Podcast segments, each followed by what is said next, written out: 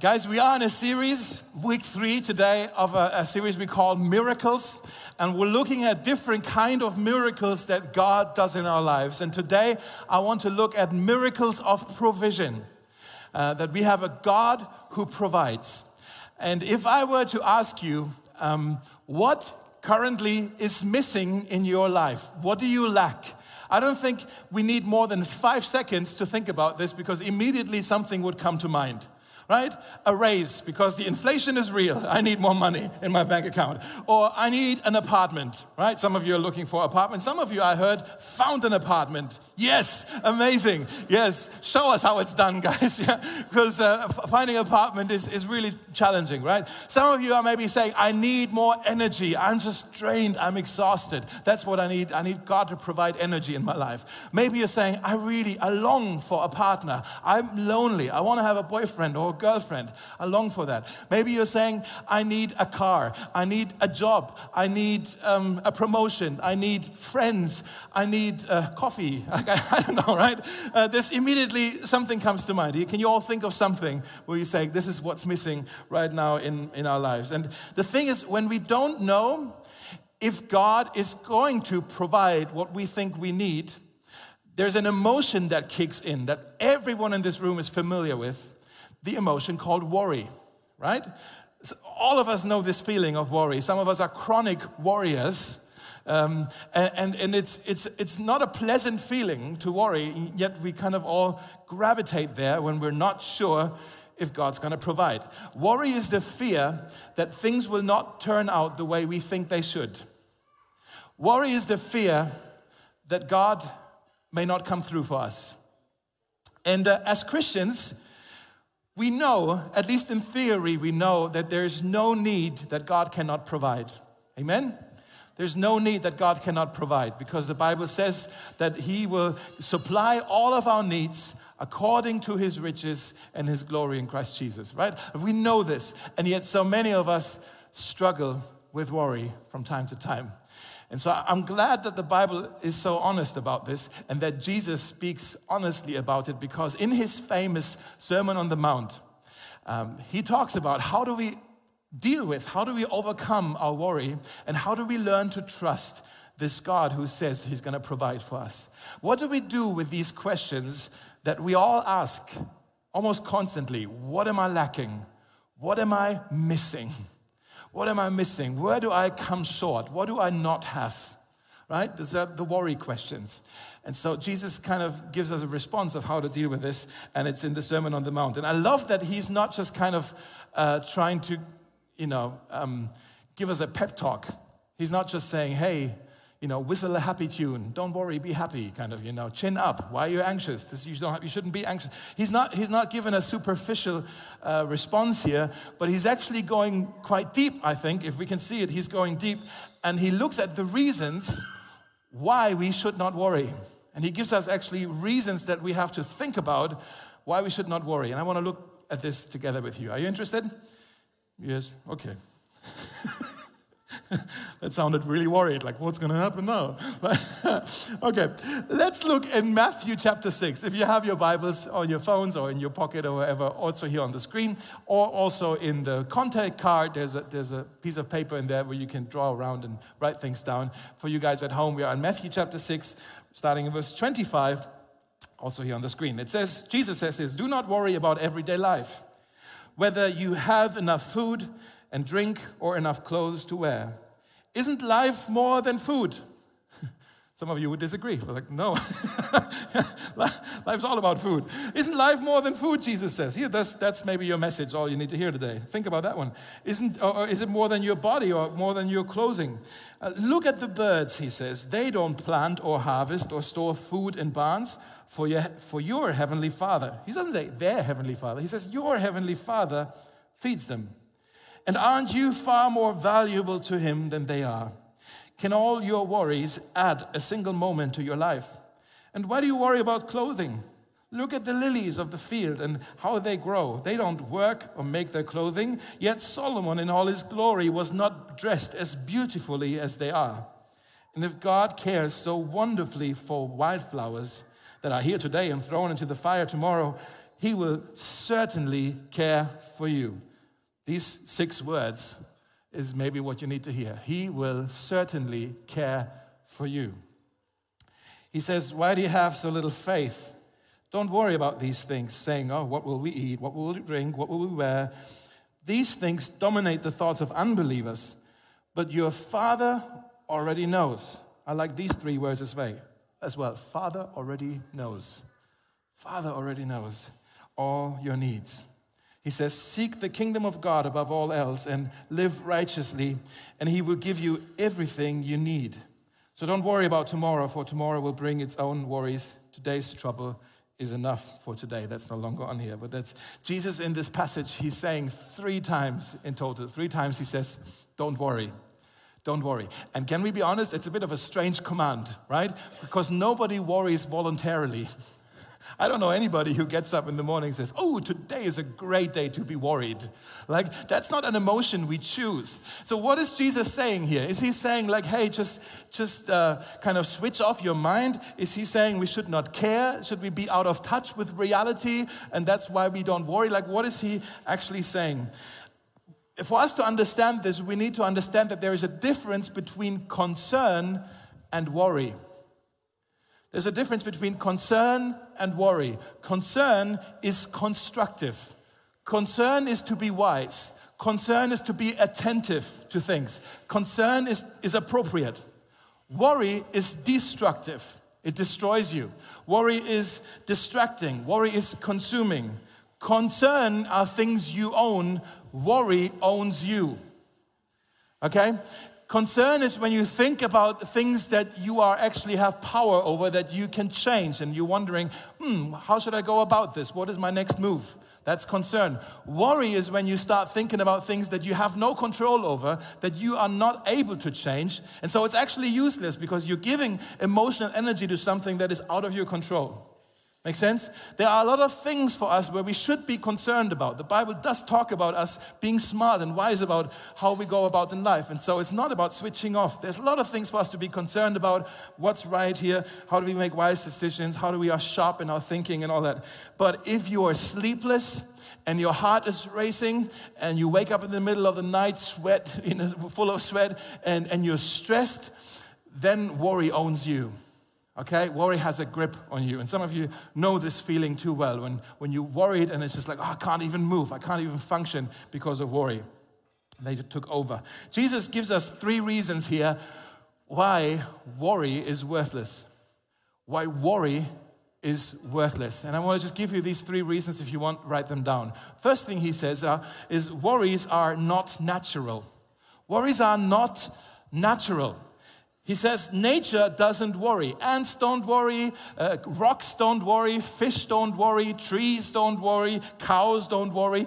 Jesus says, only human beings, in all of creation, only human beings worry.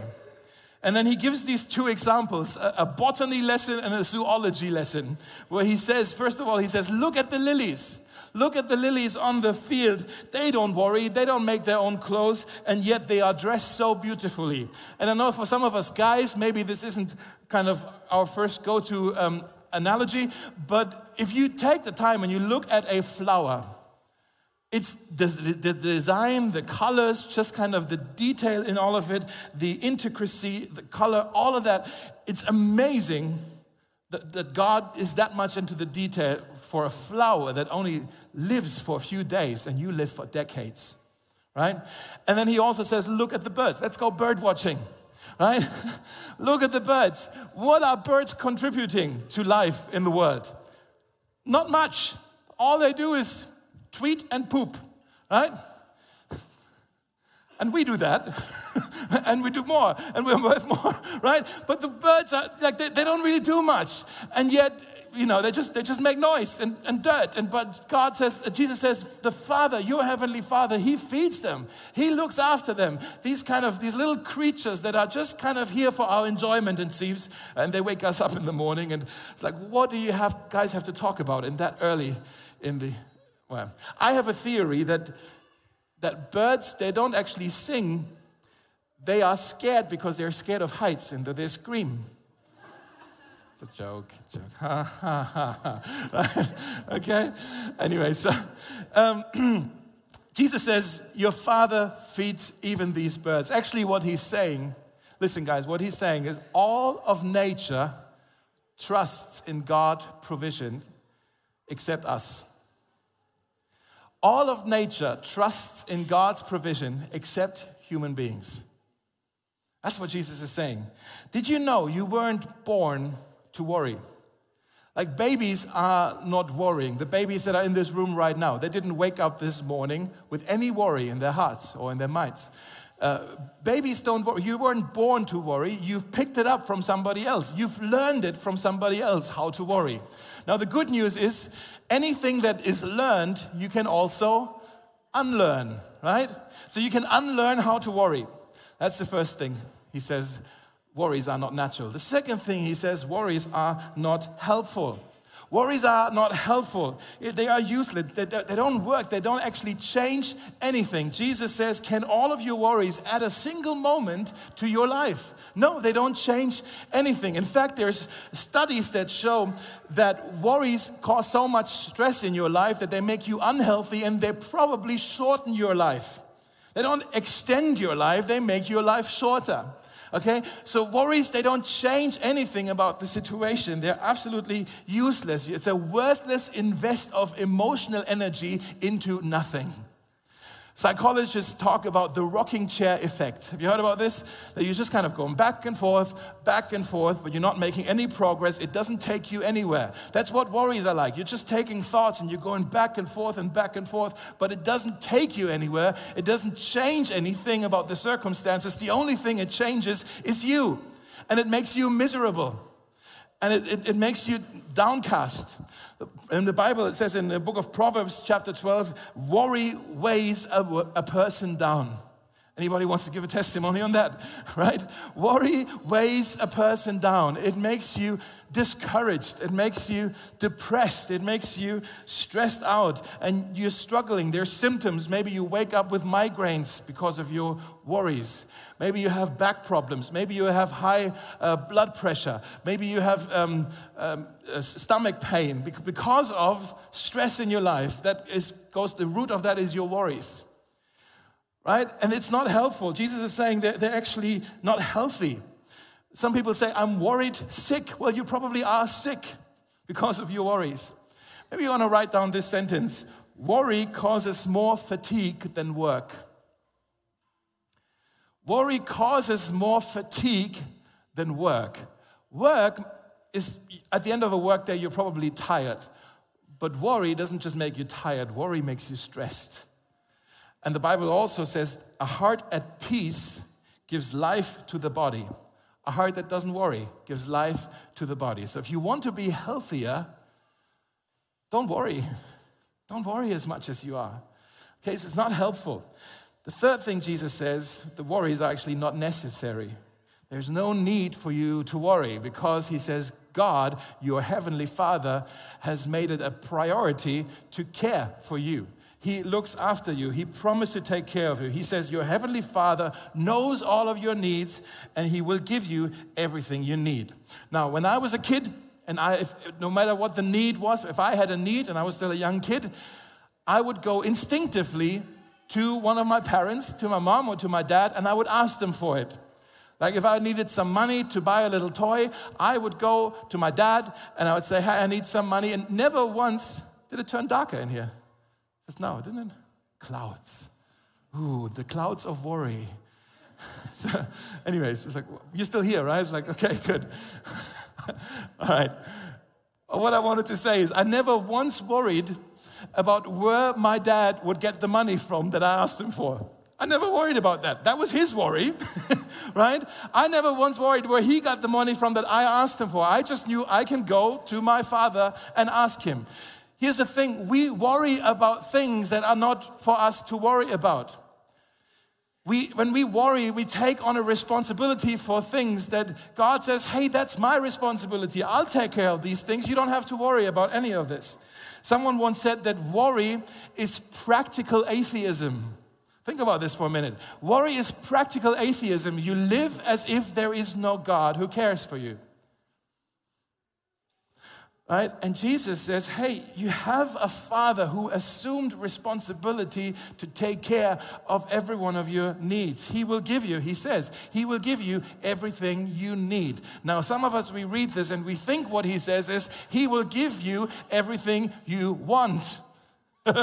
That's not what he said. He said, I will give you everything you need. He did not say, I will give you everything you want.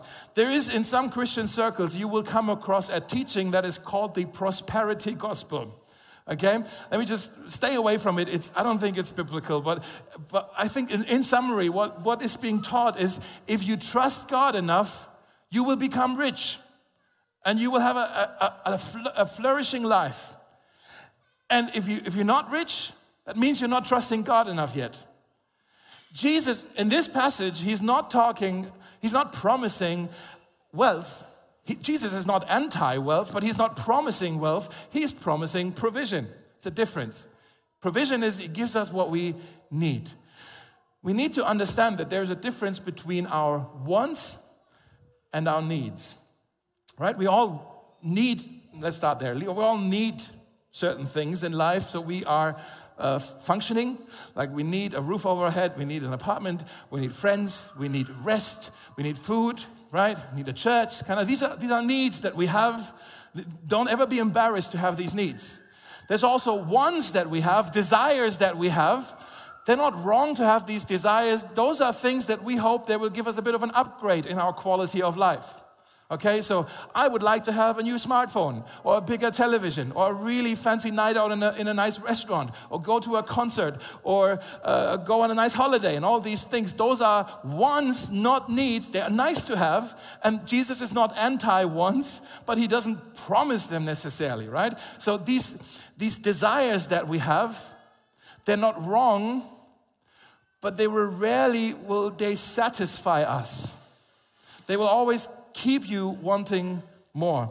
And the sooner you learn to distinguish between your wants, sorry, your needs and your wants, first of all, it will help you make better financial decisions. But more than that, you will discover contentment.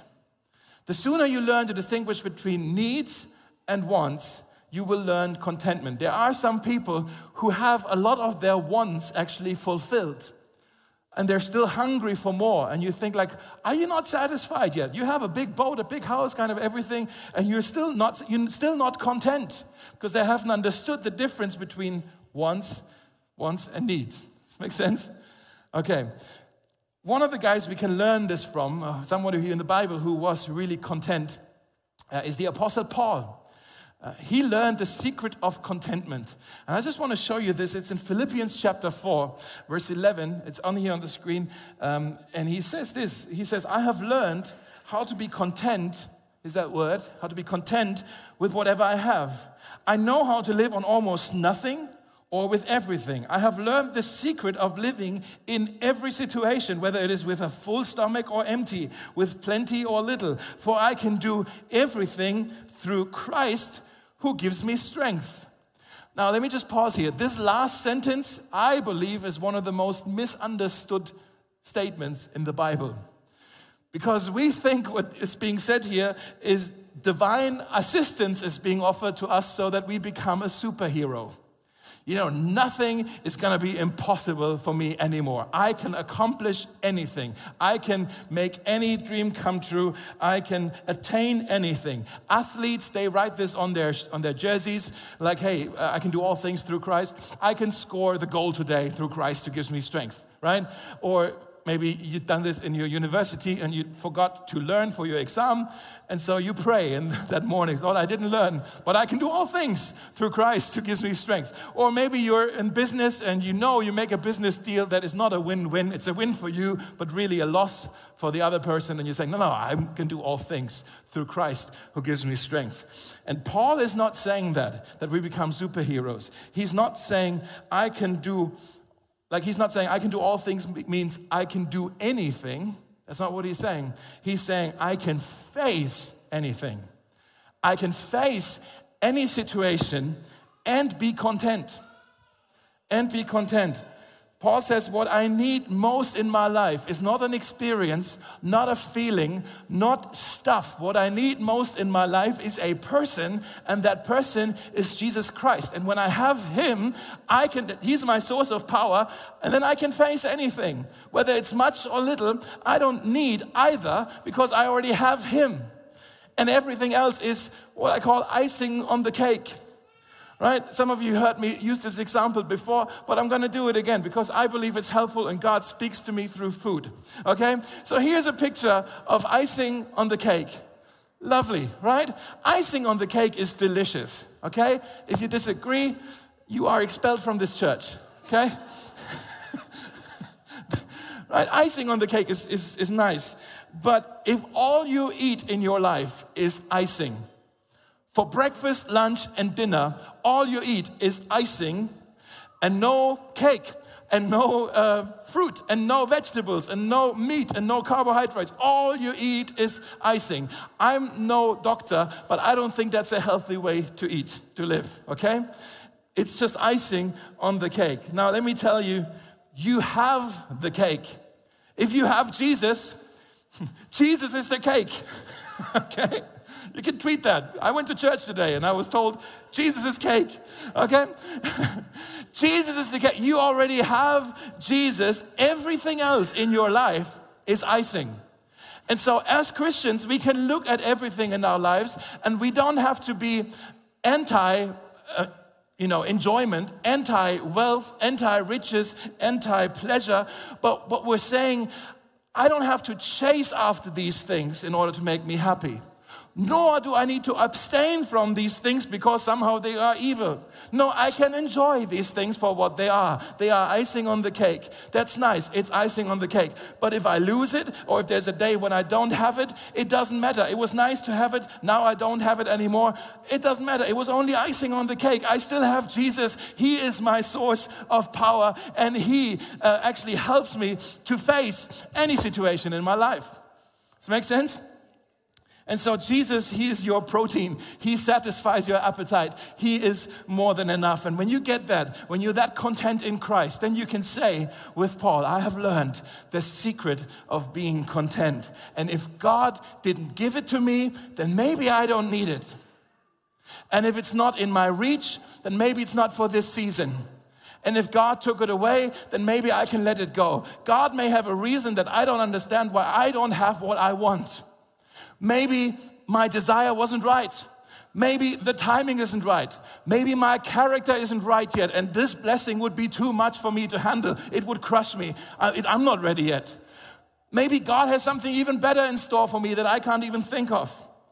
Right? When you get that, you can pray with so much confidence and you can say, Hey, I can go to my Heavenly Father and I can pray and I can ask Him for anything. All of my needs, all of my wants, I'll bring it to Him and He will give me what I ask for. And if not, listen, if not, I will trust that He will give me what I would have asked for if I would know what He knows.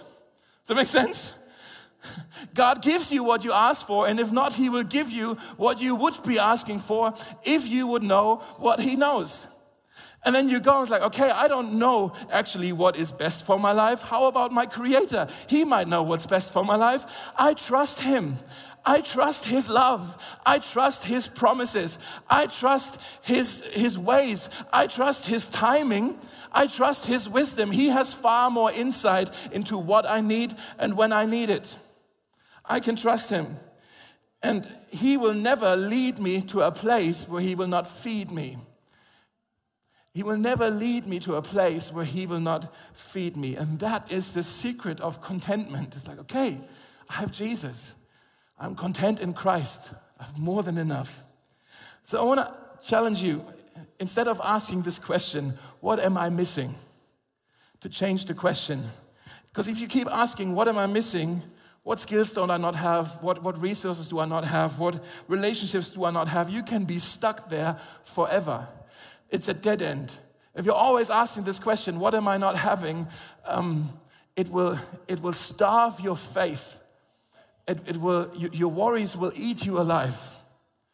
Okay, so here's if you're struggling with worry right now, what if instead of asking the question, what am I missing?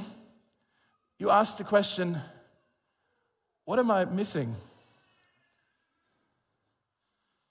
See what I mean? What am I not seeing? What do I not understand right now? What do I not see about God right now? I'm missing something here because God said He's going to provide and I shouldn't worry, but why do I struggle with worry? I'm missing something. What do I not see about God right now? How come I can't trust God with my need right now?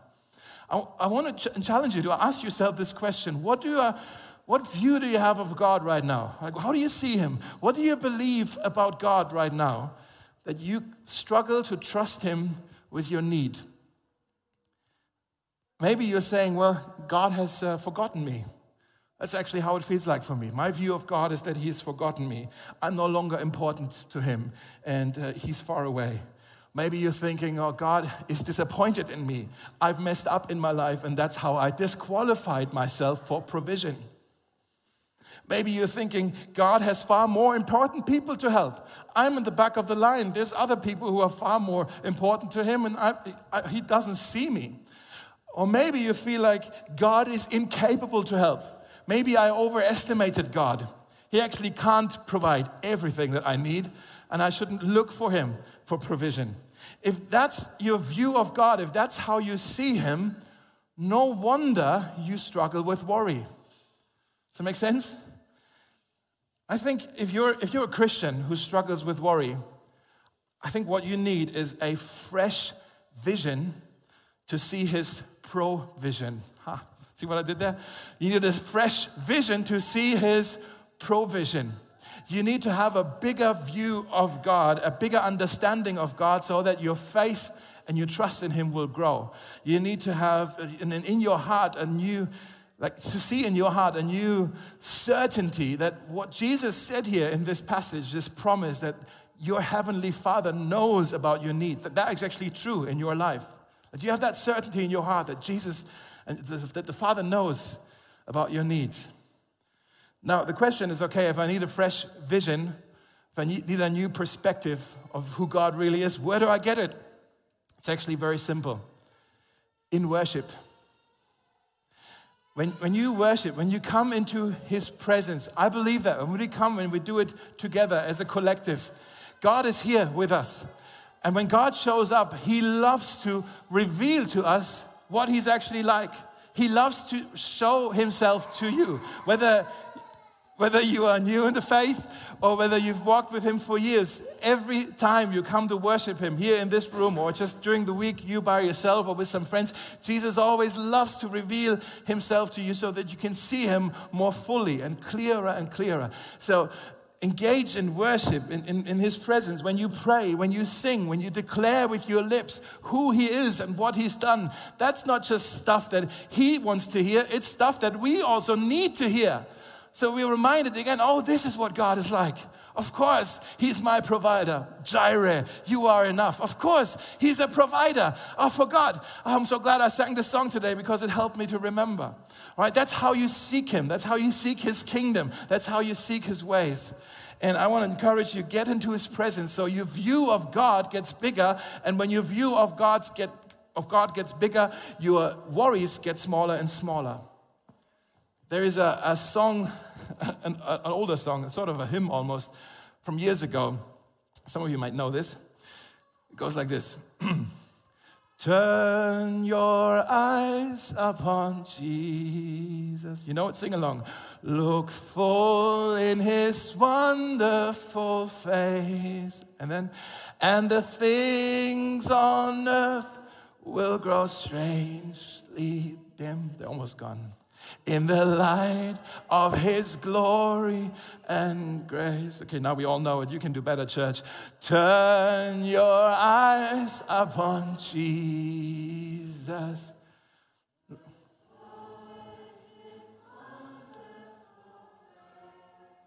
And the things, and the things, all the worries, they will grow strangely dim in the light of his glory and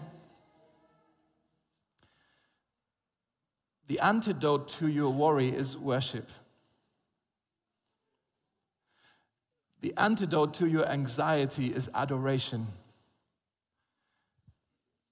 The antidote to your panic is prayer. The antidote to your fear is fellowship with God. I'll say that again because some of you are taking notes. the antidote to your worry is worship. The antidote to your anxiety is adoration. The antidote to your panic is prayer. The antidote to your fear, fellowship with God. I didn't make this up. Paul writes about this as well in Philippians, same chapter, just a little earlier, in verse 6. He says, same thing Jesus says, don't worry. Don't worry about anything. Instead, pray. Get into his presence. See God for who he really is. Get a fuller picture of who he is. Pray have communion with God, pray about anything. He says, Tell God what you need. You can tell Him anything you need. And then also, He says, Thank Him for what He's done. Thank Him for what He's done. If you're struggling and you're not sure if God will provide for you, if you're not sure if God really knows what's best for you, you need to remember what God has already done for you. You need to look to the cross of Jesus. You need to see his love. You need to see his mercy. You need to see his generosity, where Jesus provided himself as a sacrifice to pay for your sins and pay for your freedom so you can know God and live forever. That's what Jesus has done for you. He provided already himself. And why would he not give us anything else? Again, Paul writes about the same thing in another letter in the book of Romans, Romans chapter 8, verse 32. He says, Since God did not spare even his own son, but gave him up for us all, won't he also give us everything else? When you see Jesus on the cross, guys, when you see Jesus on the cross, you can no longer doubt his love for us. Right? God has already given us his best. He says, why would he not also give us everything else? The cross is the ultimate proof, the ultimate proof that we have and we worship a God who provides for us. And at the foot of the cross, all of our worries and all of our anxieties and all of our fears are dispelled. On the night before Jesus went to the cross, he uh, was with his friends and he actually gave them a symbol, two symbols actually, that have been passed on through the generations, even to us. These two symbols, they help us with, with this thing to come into his presence, to remember him, to, to think about him, all of his love, all of his generosity for us. It's communion, a little cup and a piece of bread. These two are symbols that help us think of Jesus and what he's done for us. And when we take them, when we swallow them, it's like, oh, I don't want to just look at this. I want to internalize this. I want to carry this inside of me into this new week. I don't want, I want to hold this. Just this assurance that God is that committed to me. And so, what we want to do right now, until we kind of end this service, we want to sing a couple more songs together. And during these songs, uh, there's one two, three tables in the room where you can go while we are singing. There's two songs, there's no need to rush, we have time, right? Uh, where you can go and you take a little piece of bread and you take a little cup, take it back to your seat, and maybe with someone sitting next to you, or maybe do a little circle, you can all share together the little piece of bread and the little cup. And maybe you want to say to each other, This is this cup represents the blood of Christ shed for us. This piece of bread represents the body of Christ broken for us. And you can share this together and thank God together and remember, guys, remember His love, His generosity, His provision for us in Jesus Christ. Okay, so that's what we want to do. Let me also say if, if you're kind of new here and you're not sure even if you believe that that's what Jesus did for us, uh, don't feel obligated that you have to participate in this. This is an invitation. Nobody needs to do this right now. In fact, I would even say if, if you don't believe this, that, and you would participate, then all it really is is a ritual. It, it's, not, it is not meaningful to you. And we don't really believe in rituals at Mosaic. So actually, it might be better if you just stay seated uh, and sing along. Don't feel pressured. It's, it's all cool, okay? So, but if, if Jesus is meaningful to you and you want to now come into his presence and receive from Him this assurance that He's for you and that He has not forgotten you. Okay, then, then go while we sing, go to get a piece of bread and go get a little cup. And then let's just come into His presence now and ask Him, God, give me a new, fresh vision of who you really are. Amen? Amen. Let's stand together.